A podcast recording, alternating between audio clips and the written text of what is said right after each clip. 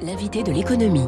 Avec Del Sol Avocat. Del Sol Avocat, donnez toutes les chances à votre entreprise. Bon début de journée à toutes et à tous. Il est 7h13. Bonjour Wilfred Galland. Bonjour François. Vous êtes directeur euh, stratégiste euh, chez Montpensier Finance. Le directeur stratégiste que vous êtes, c'était à peine remis des 29% de hausse du CAC 40 en 2021. Un vrai bond en avant de l'indice.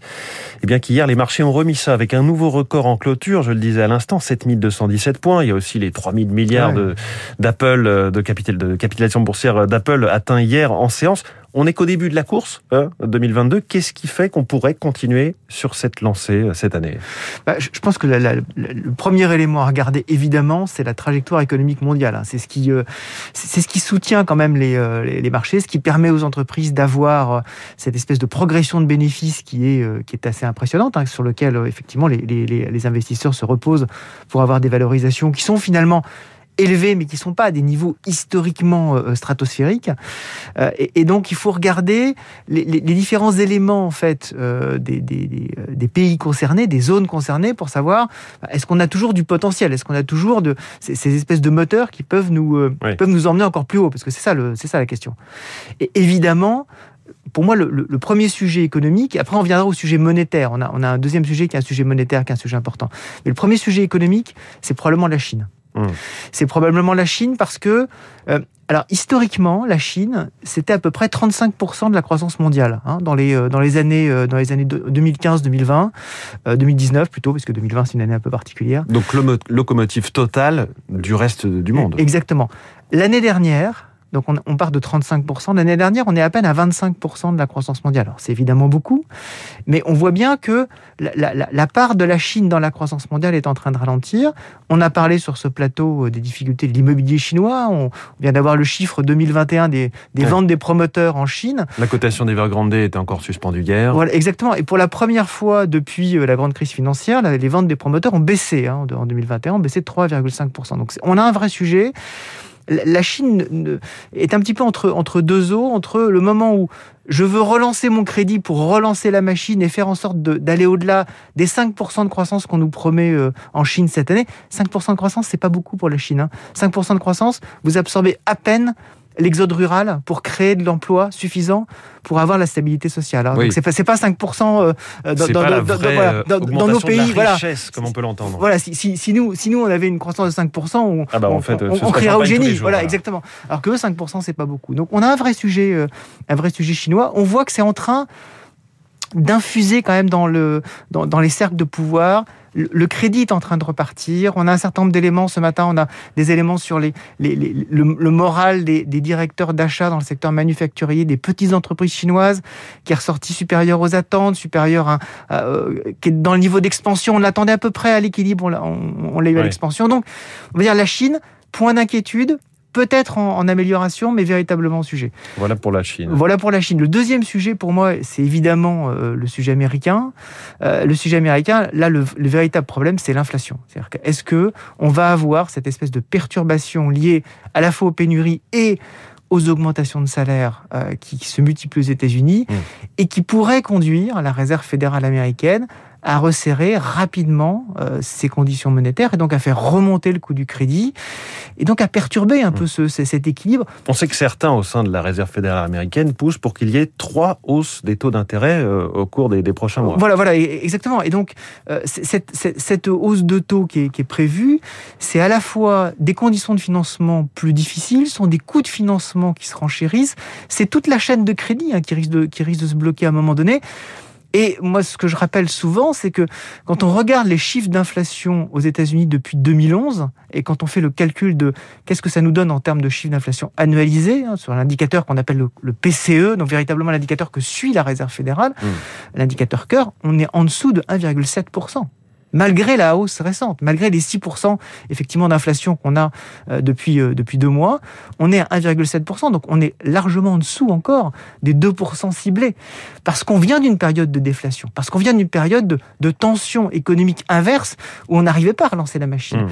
Donc la crainte, c'est plutôt de d'avoir un resserrement peut-être trop fort, trop violent, et qui perturbe cet équilibre-là, euh, tout en étant quand même conscient qu'il ne faut pas laisser les choses, euh, les anticipations d'inflation, comme on appelle, s'ancrer davantage très très euh, très très haut, et générer cette fameuse spirale dont nous avons parlé pour euh, éventuellement arriver à une situation comme on avait dans les années 70, mais où l'on n'est pas là parce qu'on a de la stabilité, euh, la stabilité monétaire. Donc ça, on va regarder ça de, près pour les États-Unis, avec en plus une échéance politique qui va forcément avoir des, impacts économiques, puisqu'il y a les, les mid-terms, les élections de mi-mandat pour, euh, le Parlement des États-Unis. Exactement. Et quand vous regardez les résultats des élections des mid-terms depuis 1934, vous n'avez que trois c'est rarement favorable au président en place. Il y a eu trois fois. Voilà, il y a eu trois fois depuis 1934 euh, où, où, le président en place a gagné des sièges euh, à la, majorité de la Chambre, avec une majorité de 5 euh, à la Chambre des représentants. On va dire que les choses sont un petit peu tendues pour, pour Mais c'est encore plus tendu au Sénat. Exactement. Alors, troisième pilier, vous avez parlé de la Chine, les États-Unis, bon, bah, c'est bah, l'Europe. évidemment, c'est notre, notre vieille... Alors, notre vieille Europe, elle est plutôt, je trouve, dans une situation assez favorable parce que on est un petit peu en retard dans le cycle économique et donc on, on sent que toutes les tensions qu'on peut avoir, les tensions sur l'inflation, on n'en est pas du tout là en Europe. Hein. On voit que la Banque Centrale Européenne, même s'il y a des pressions, reste extrêmement prudente. On a cette, cette espèce d'effet d'entraînement aujourd'hui du plan de relance européen, du fait que euh, les, États ont été là, euh, ils ont été soutenus par les banques centrales. Quand on regarde les créations cumulées d'emplois en zone euro, par rapport euh, aux, États-Unis depuis 2015, création cumulée nette, hein, création cumulée nette. Oui. On est à quasiment 10 millions de créations d'emplois euh, en Europe et on est un petit peu en dessous de 9 millions aux États-Unis. Donc effectivement, on a une reprise extraordinairement forte aux États-Unis, mais quand on baisse aux États-Unis en termes de, en termes d'emploi, on baisse extraordinairement vite aussi. Et donc là, dans les situations marché beaucoup plus flexible aussi. Exactement, dans les situations très extrêmes qu'on a qu'on a connues, le, système européen s'en est plutôt bien sorti et les investisseurs sont en train également de, le reconnaître. Hein. On a un retour euh, aujourd'hui d'un de, de, œil favorable hein, sur, les, sur, les, sur les marchés européens. On le voit par exemple avec, euh, vous l'avez mentionné, l'indice CAC 40 qui a fait une performance légèrement supérieure à l'indice large S&P 500 aux États-Unis euh, l'an dernier. ça n'est pas arrivé depuis longtemps quand même. Voilà, donc c'est positif. Je pense que l'Europe, maintenant, le, véritable sujet, c'est le, le, sujet énergétique. Hein. Euh, c'est est-ce qu'on va avoir une augmentation des prix de l'énergie, voire éventuellement des pénuries, mais une augmentation des prix de l'énergie très forte. Le gaz, l'électricité, c'est le sujet européen qui peut après, effectivement, déclencher des phénomènes inflationnistes, mmh. des perturbations dans les chaînes de valeur. Ça, c'est effectivement le véritable sujet européen. Il faut regarder ça de très près. On a eu tendance à regarder ça avec euh, dire un œil très court terme. L'énergie, c'est du très long terme. Mmh. C'est euh, beaucoup de science et normalement peu de politique. On a eu tendance à faire peut-être un petit peu l'inverse ces derniers temps. Donc peut-être que la raison est en train de revenir. On va voir. Euh, L'Union européenne vient de remettre peut-être un peu de raison en réintégrant le, nucléaire, dans la taxonomie. labellisant comme une énergie verte. Voilà. Ça n'a pas l'air d'être encore complètement gagné. c'est pas encore.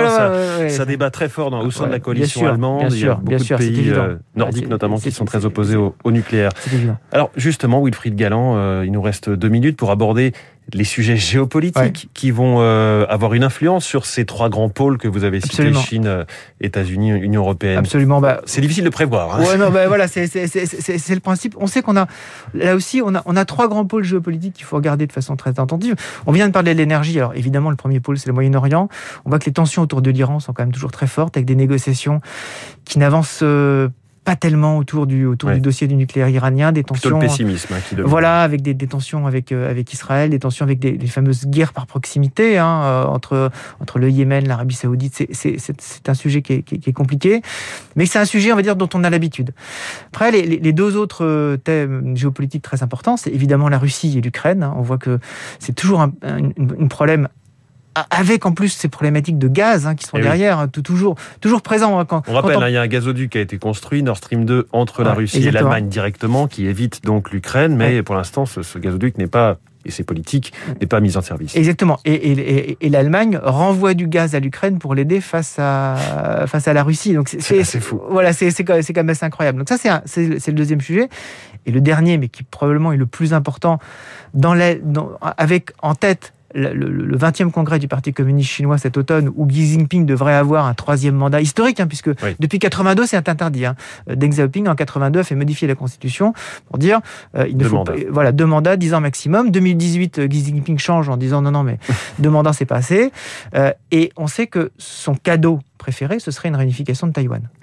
Euh, le fait de dire, voilà, je, je suis l'empereur qui a réunifié la Grande Chine et qui, euh, et qui, Hmm. qui achète Sauf mon- que c'est une ligne rouge pour les États-Unis. et c'est une ligne rouge pour les États-Unis. On sait qu'il y a des tensions euh, très très fortes. On sait que les États-Unis parlent avec ce, ce fameux missile hypersonique chinois du moment du moment Spoutnik hein, euh, dans les euh, Passionnante enquête des échos, hein, je le redis, et- euh, ce matin sur les missiles hypersoniques. Voilà, exactement. Et donc, euh, ce, ce- ce sujet-là est en train de tendre énormément les relations internationales et les relations entre la Chine et les États-Unis. Et on sait que Taïwan, c'est très important, y compris pour la partie économique, y compris pour les semi-conducteurs. Donc, à suivre de façon très attentive cette année. Bon, bah, ça nous promet des entretiens passionnants avec vous, Wilfried Galland. Merci beaucoup. Avec plaisir. Directeur stratégiste chez Montpensier Finance, invité de l'économie de Radio Classique ce matin. L'info politique dans un instant.